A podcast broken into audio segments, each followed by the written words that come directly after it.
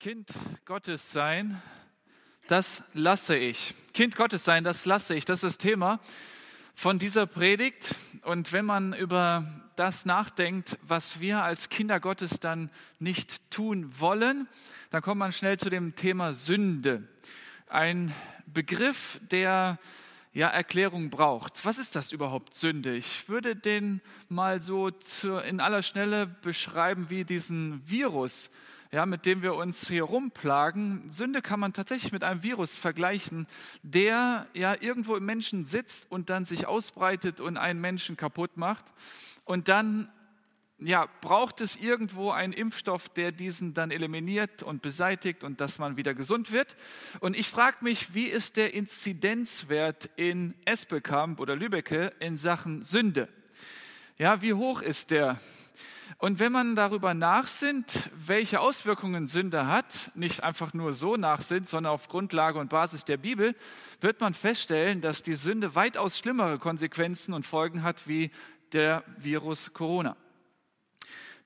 Denn Jesus sagt einem 38-Jährigen, nachdem er ihn geheilt hat, sündige nicht mehr, damit dir nicht noch Schlimmeres passiert. Und was kann schlimmer sein, als 38 Jahre krank sein in einer Zeit, wo die Lebenserwartung 60 war? Wo man mehr als die Hälfte seines Lebens eigentlich krank gewesen ist. Da sagt Jesus zu dem Mann, sündige nicht mehr, damit dir nicht noch Schlimmeres passiert. Und er meint damit was? Die Hölle.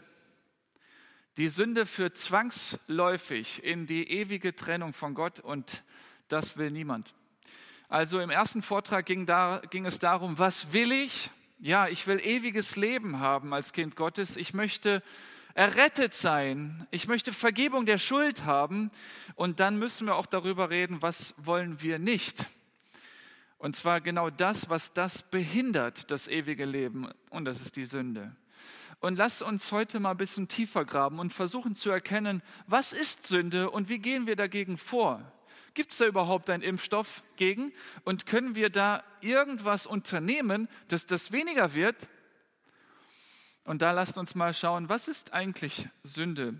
Gibt es eine Definition der Sünde? Und da habe ich im Römerbrief Kapitel 14, Vers 23b einen kurzen Satz gefunden, eine Definition gefunden, die jeder sich mal so auf die Hand schreiben kann oder sich merken kann fürs Leben. Denn doch, das ist meist ein großes Missverständnis, was man vorfindet, wenn, man, wenn es um Sünde geht. Lasst uns mal gucken, was sagt die Schrift zum Thema Sünde? Und da steht dieser Satz in Römer 14, Vers 23b. Alles aber, was nicht aus Glauben ist, ist Sünde. Alles aber, was nicht aus Glauben ist, ist Sünde. Und jetzt muss man sich fragen, okay, was ist denn nicht aus Glauben? Also, wann tue ich etwas nicht aus Glauben heraus, denn das ist Sünde. Um das zu verdeutlichen, nehmen wir mal ein etwas, wo, ja, wo, wo wir alle mit zu tun haben. Wir tun es alle und sehr häufig, jung und alt, Christ oder nicht Christ, wir alle tun es, atmen. Kann Atmen Sünde sein? Dieses Luft holen, Luft ausatmen, kann das Sünde sein? Nein, habe ich gehört in den Reihen. Wenn wir sagen, alles, was nicht aus Glauben ist, ist Sünde, kann man nicht aus Glauben atmen? Ich sage euch mal, ähm, wie es mir oft ergeht. Ich denke, ich bin jetzt 37 Jahre alt, habe 37 Jahre lang geatmet das wird wahrscheinlich auch so weiterlaufen und glaube an die Gesetzmäßigkeit, an diesen Verlauf. Das wird doch schon funktionieren heute Abend, das mit dem Atmen. Jetzt durch den Coronavirus sind wir da ein bisschen eingeschüchtert, weil das Atmen dadurch schwerfälliger wird. Wir merken das nicht selbstverständlich zu atmen und merken dabei, oh, worauf haben wir eigentlich unser Vertrauen gesetzt?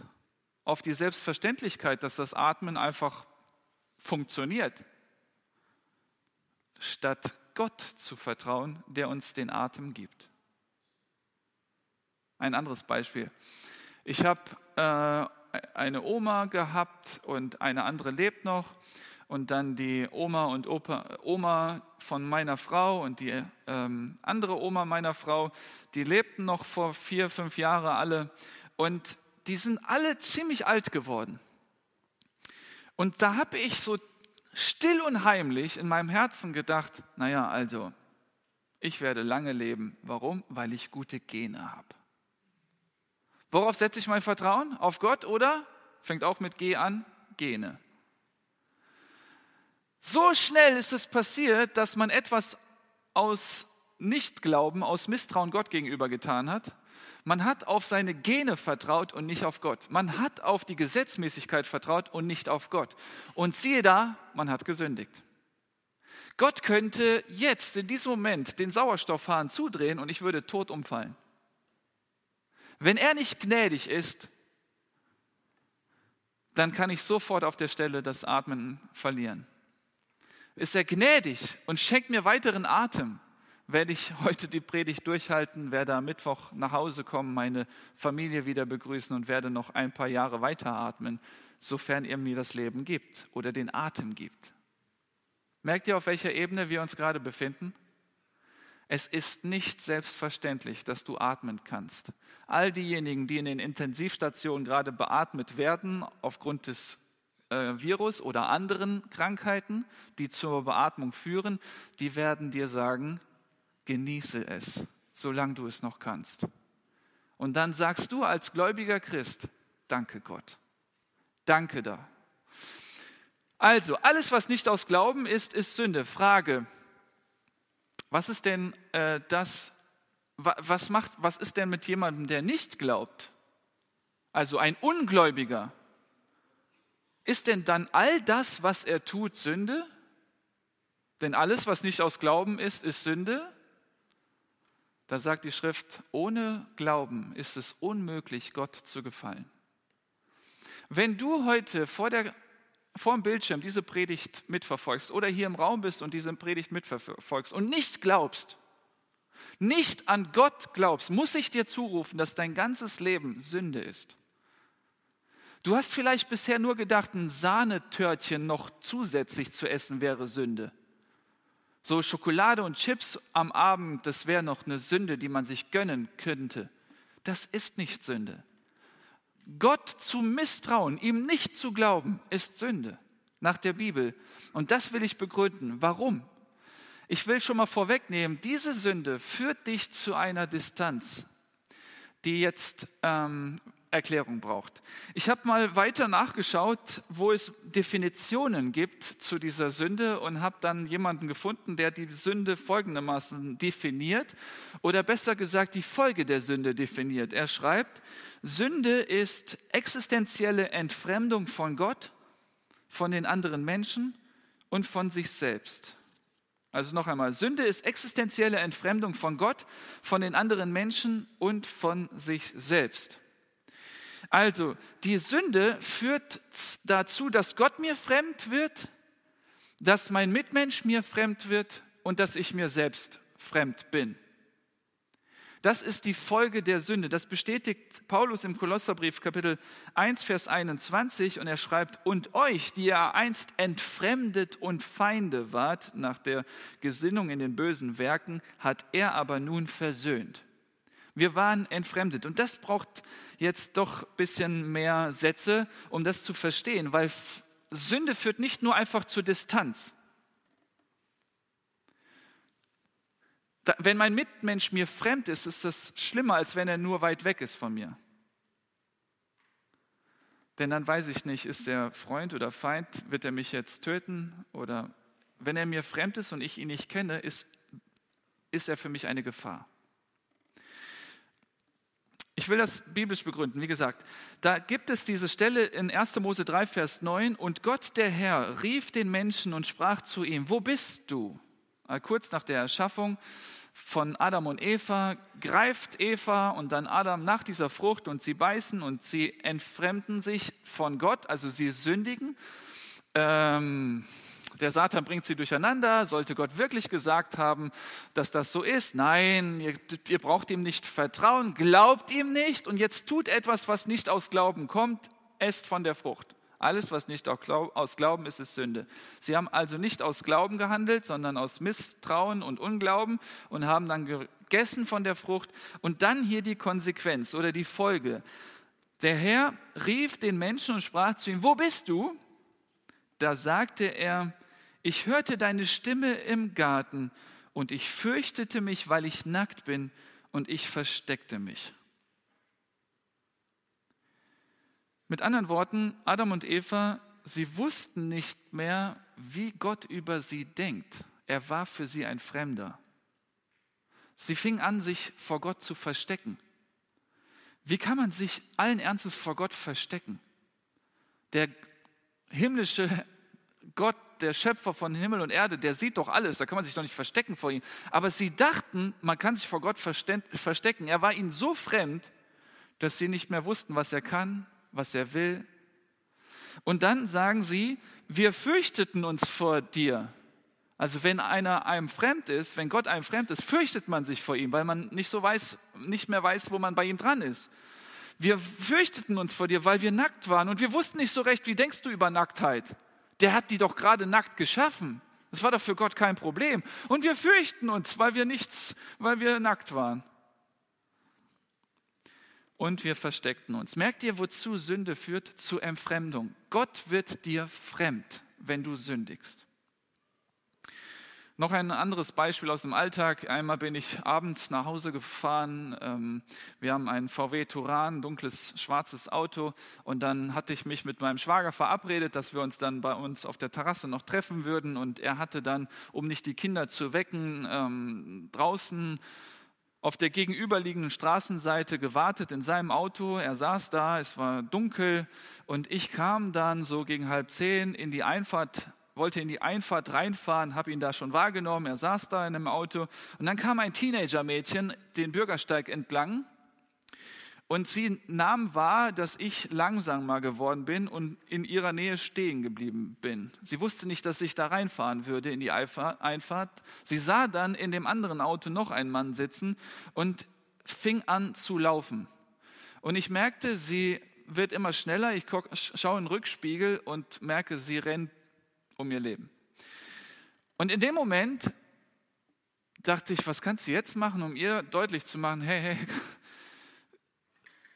völlige Fehleinschätzung der Situation. Ich habe nichts Schlimmes vor, wirklich nicht. Hätte ich dann äh, mein Fenster runterkurbeln sollen, runterlassen sollen und zurufen sollen, nein, du brauchst nicht laufen, alles okay. Was hätte ich machen sollen?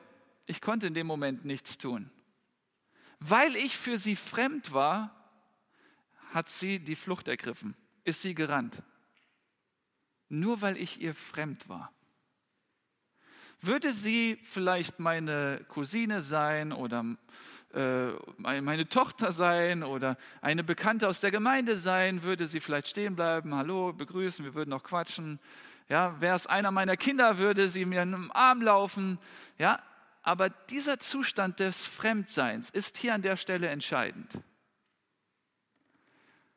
Und denkt mal darüber nach, dass das die Folge der Sünde ist. Sünde führt dazu, dass ich nicht mehr weiß, wie ist er denn da oben? Hat er so einen langen Bart, dieser Gott? Meint er es gut mit mir oder nicht? Und dann durch dieses Nichtwissen kommt ein Unwohlsein, ein Unmut, eine Angst, eine Furcht.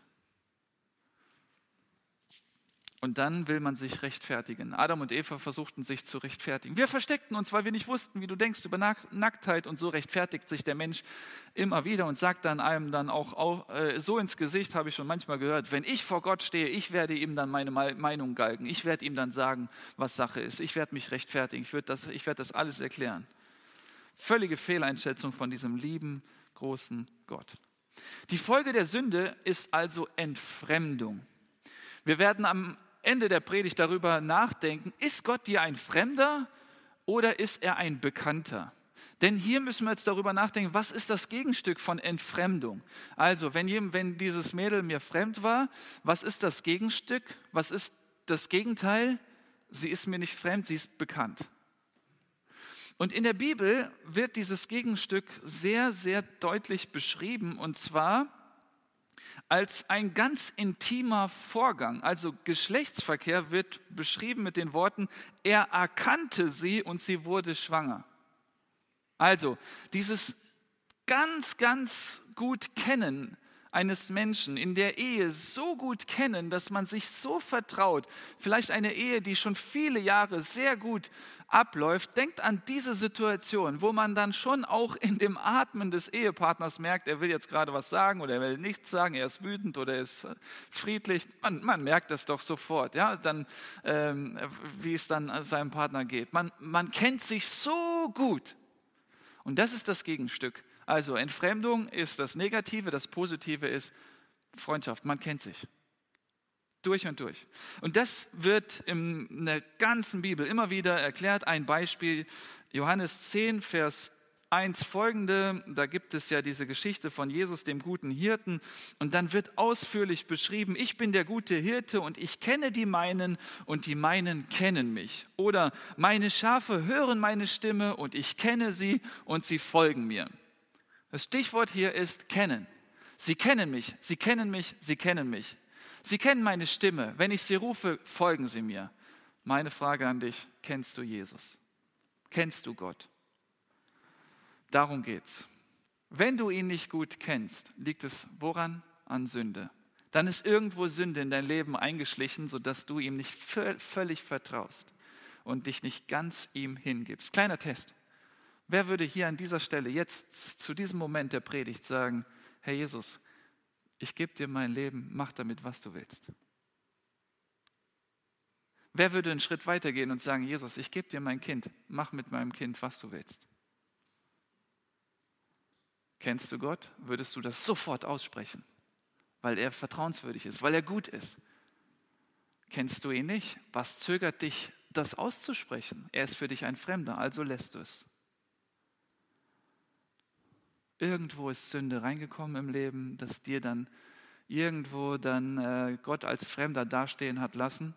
Und deswegen kommt der Mensch durch die Sünde zu so einer Reaktion, wo er dann merkt, irgendwie ist Gott mir fremd, der Nächste, ich selber bin mir fremd, alle gehen mir auf die Nerven, ich will keinen mehr sehen, ich hasse mich, ich hasse den Nächsten, ich hasse Gott, lasst mich alle in Ruhe, ich komme schon selber klar. Und das ist die Entwicklung eines Menschen, der in Sünden verstrickt ist, wo die Sünde Überhand genommen hat, Raum eingenommen hat in deinem Leben.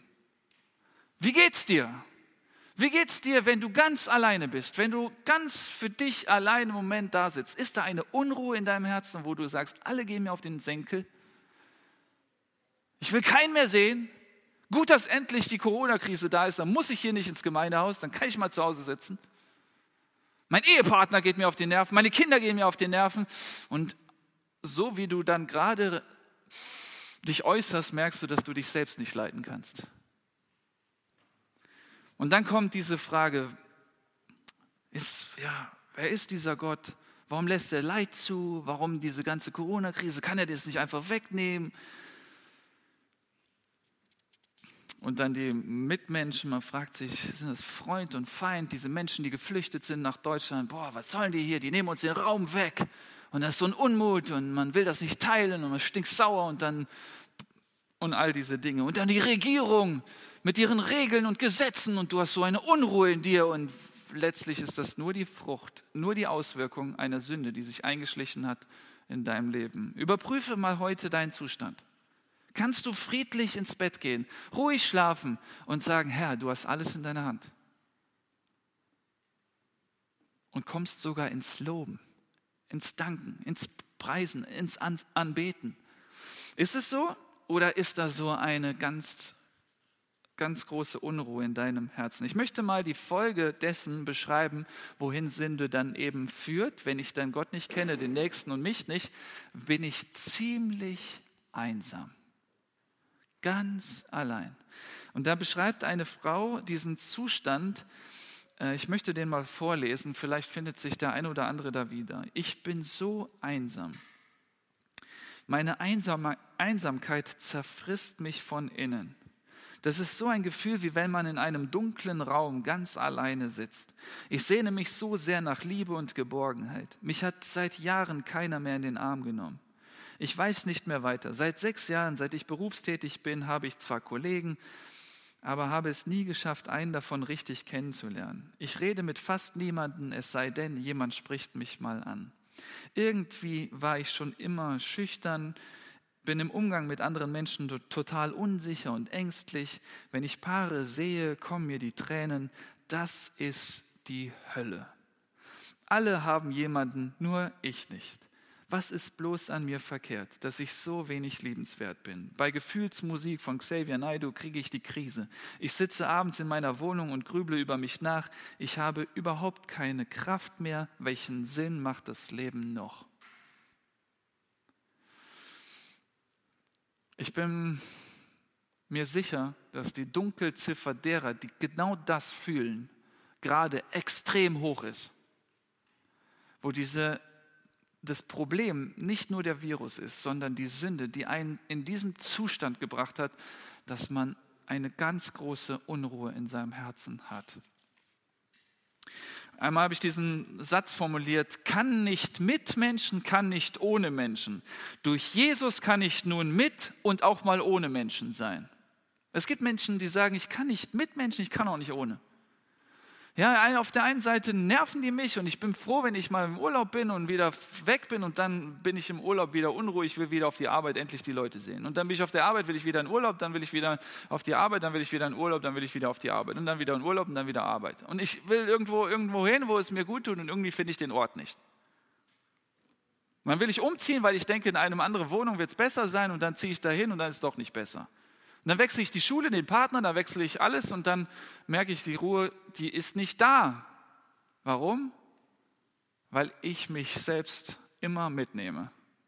In den Urlaub, auf die Arbeit, zu, zu der neuen Wohnung, auf die neue Arbeitsstelle, zu dem neuen Partner. Ich nehme mich überall mit. Und mit mir die Sünde. Jesus hat eine Lösung für diese existenzielle Entfremdung von Gott, von den anderen Menschen und von sich selbst geschaffen. Hier kommt der Ausweg. Wir müssen nicht in diesem Zustand leben. Wir müssen nicht Gott fürchten im Sinne von Angst haben vor ihm. Jesus hat da eine Lösung geschaffen, die ich jetzt erklären möchte. Am Kreuz von Golgatha hat er diese existenzielle Entfremdung selber erfahren, ganz persönlich. In dem Moment, wo er ruft, mein Gott, mein Gott, warum hast du mich verlassen, war Gott der Vater ihm plötzlich fremd. Er nennt ihn nicht mehr Abba, nicht mehr Papa, sondern Gott. Warum hast du mich verlassen? Wir waren vor einigen Jahren im Urlaub als Familie, die Kinder waren noch klein und wir waren in einem dieser Center Parks für manche junge Familien bekannt. Da geht man dann gerne hin und dann gibt es so kleine Häuschen und wir hatten ein Häuschen so am Rande des Center Parks. Dahinter war noch Wald, ein äh, Waldweg und dann ein Spielplatz direkt neben unserem Häuschen. Und dann saß ich auf der Couch und ich konnte durch diese Glasterrassentür auf den Spielplatz schauen und dort spielten unsere Kinder, die da noch klein waren zu der Zeit. Und plötzlich merke ich, dass mein älterer Sohn eingeschüchtert ist, ängstlich ist. Er hat ganz besonders viel Angst vor Hunden, der jüngere Sohn gar nicht. Wie das sein kann, weiß ich auch nicht. Aber der Ältere reagiert panisch, ängstlich. Und tatsächlich nehme ich wahr, dass da ein großer Hund aus dem Wald kommt ähm, und ihm zurennt, auf ihn zurennt. Der Sohn von mir rennt dann zu diesem Häuschen, zu dieser Glastür. Ich nehme ihn wahr, springe von der Couch auf, renne zu dieser Glastür, pack die Klinke an und merke, die Tür geht nicht auf, also muss ich oben schnell einen Hebel betätigen, unten einen Hebel betätigen. In dem Moment geht die Tür auf.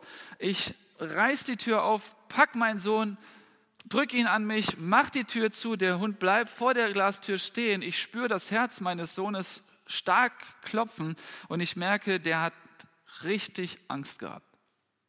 So, stellt euch mal vor, ich bin Gott der Vater und mein Sohn ist der Sohn Gottes Jesus. Und jetzt am Kreuz von Golgatha erlebt dieser Sohn plötzlich die Gewalt des Teufels. Er wird nicht nur von Pilatus, von Herodes, von den Menschen äh, ausgelacht, gepeitscht, äh, gefoltert, ans Kreuz genagelt, sondern diese ganze Dunkelheit der Sünde, die er auf sich genommen hat in einem Moment. Er rennt also zu dieser Glastür und anders als ich reagiert habe und die Tür mit aller Kraft und aller Gewalt aufgerissen habe, hält Gott der Vater die Tür zu. Jesaja 53, 6. Und der Herr, der Vater, ließ ihn treffen, alle unsere Schuld. Er ließ aktiv die Tür zu. Glaubt mir, wie in dem Moment Jesus Christus den Vater im Himmel wahrgenommen hat als ein Fremder. Warum? Haben wir vorhin auch im Zeugnis gehört. Gott der Vater kann keinen Kontakt mit Sünde haben. In dem Moment hatte Jesus, Jesus alle Sünde auf sich und hat in dem Moment die pure Entfremdung wahrgenommen. Warum? Damit der Vater im Himmel uns, dir und mir, die Glastür auftun kann und wir durch diese Tür zu ihm kommen können. Jesus sagt, niemand kommt zum Vater, denn durch mich. Er musste am Kreuz diese Sünde auf sich nehmen. Und diese Sünde, das Schlimmste an dem Kreuzestod, war nicht die Nägel. Die waren nicht, das war nicht das gefoltert werden, nicht das angespuckt werden, sondern die Entfremdung von Gott. Das Schlimmste für ihn war dieser Ausruf, mein Gott, mein Gott, warum hast du mich verlassen? Das war für Jesus grausam, das war schrecklich, das war schlimm, aber das musste Jesus erleben, damit wir aus dieser Entfremdung in die Nähe zum Vater kommen. Damit wir überhaupt Vater sagen können damit wir überhaupt Kinder Gottes werden können. Und deswegen musste Jesus diese krasse, grausame Situation durchleben. Und nun, wer diese Wahrheit gehört hat, weil es irgendeinen Verkündiger gab, der diese Wahrheit ausgesprochen hat, der kommt durch das Hören des Evangeliums in die Nähe zu Gott. Der Glaube kommt aus der Verkündigung, sagt Römer, sagt Paulus im Römer 10, Vers 17. Also verkündige ich diese Wahrheit und vertraue auf sein Wort, dass durch sein Wort jetzt was passiert?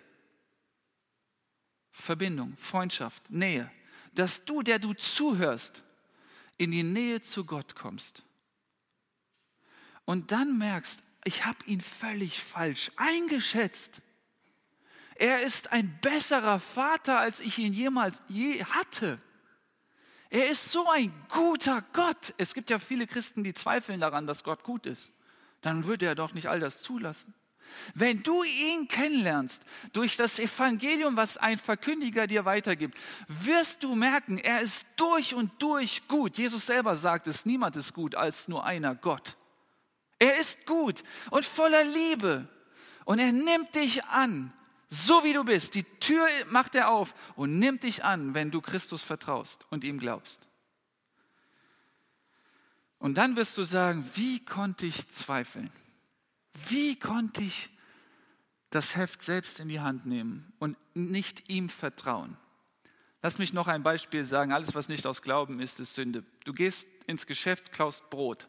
Ja, nehmen wir mal an, die Situation ist gerade, wie sie ist. Du gehst dahin, guckst nach links und rechts, nimmst Brot unter deine Jacke und gehst dann an der Kasse vorbei.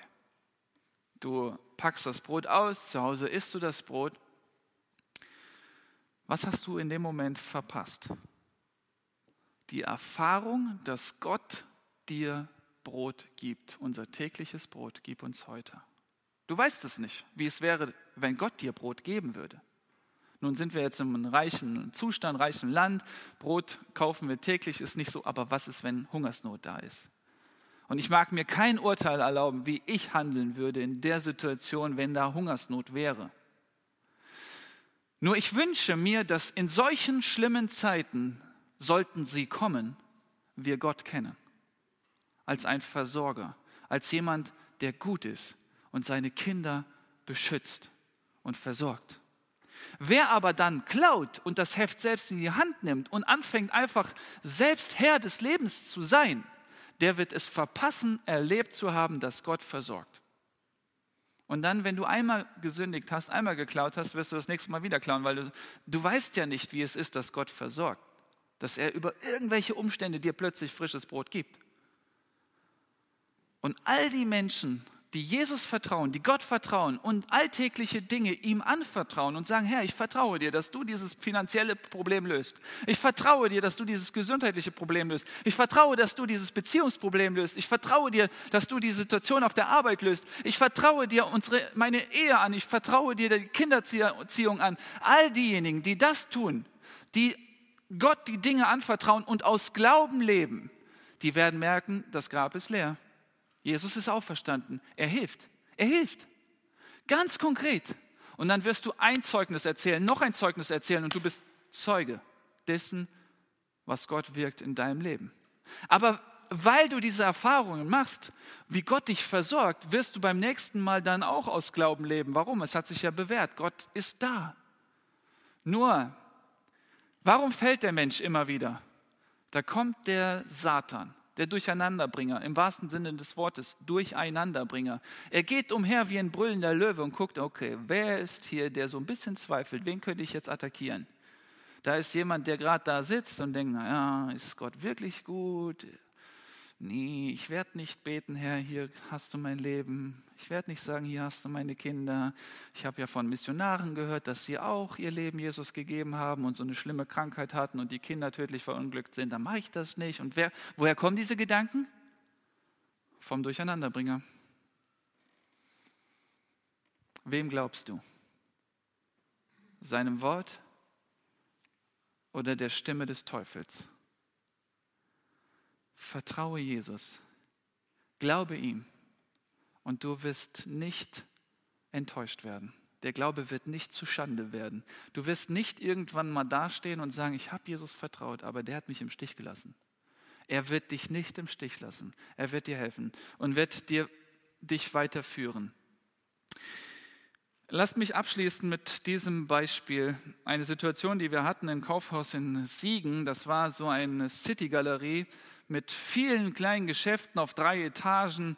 Und ähm, zur damaligen Zeit, wo noch viele Menschen dann sich da in diesem Tempel, äh, in diesem Kaufhaus aufgehalten haben, äh, dann äh, war es so, dass wir mal da auch einkaufen waren und unser ältester Sohn, der war damals zwei Jahre, den hatten wir plötzlich aus den Augen verloren. Also wir haben ihn verloren. Wir waren dann mit meinem Bruder und seiner Frau dann unterwegs und irgendwann schrie meine Frau auf, wo ist Moses? So heißt unser Sohn. Und ich so, bleib mal ruhig, der wird schon hier irgendwo sein.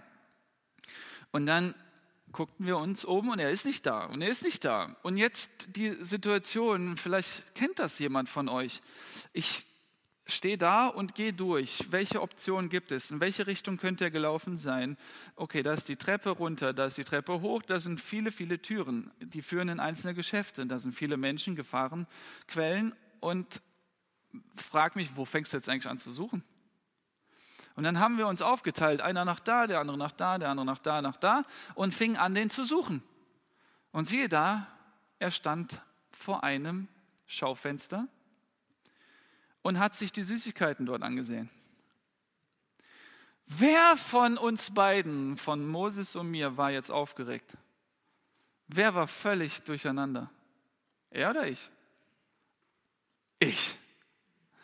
Er hat sein Leben genossen in vollen Zügen. Er hat sich das ausgemalt, wie das Leben gut sein kann. Wow! So viele Süßigkeiten. Wir kriegen pro Tag nur drei und hier eine ganze Wand voll. Wow, Himmel auf Erden. Und währenddessen bin ich sämtliche Tode gestorben.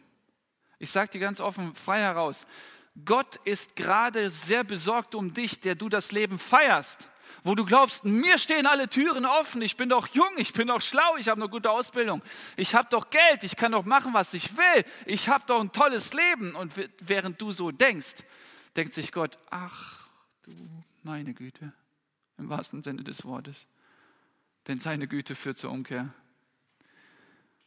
Er meint, er meint jetzt, mit diesem Hab und Gut sein Leben retten zu können und setzt sein Vertrauen auf das Hab und Gut.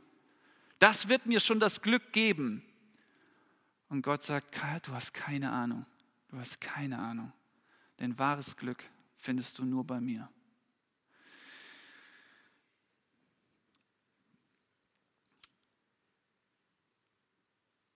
Kennst du Jesus? Kennst du Gott? es bringt nichts jetzt zu sagen ja oder nein. Die Frage ist, wirst du springen oder nicht?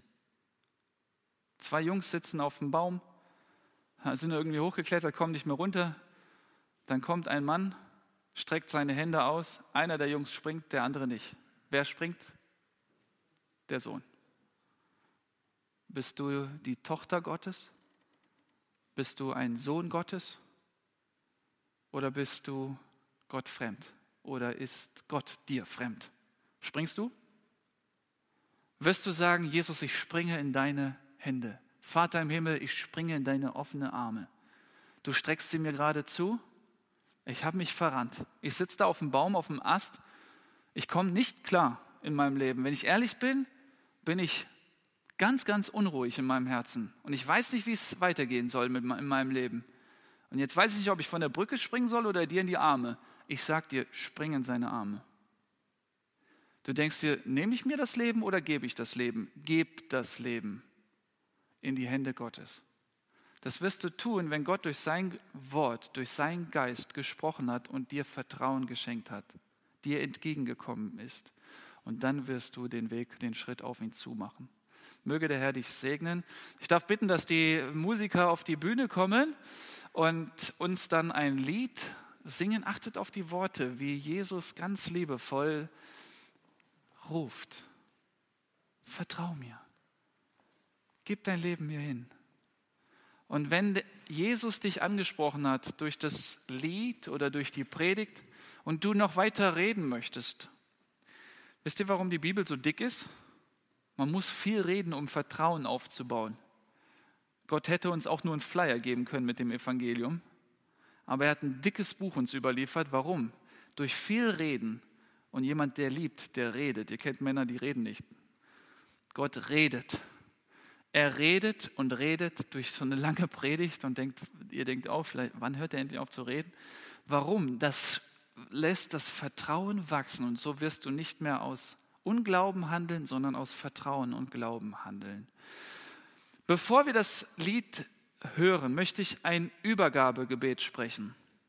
Steht doch bitte dazu auf. Wer mag, kann dieses Gebet nachsprechen und überleg dir ganz gut, ob du diese Sätze nachsprechen möchtest oder nicht.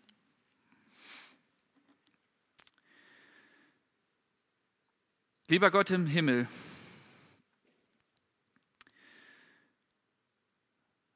Vielen Dank für diese Predigt.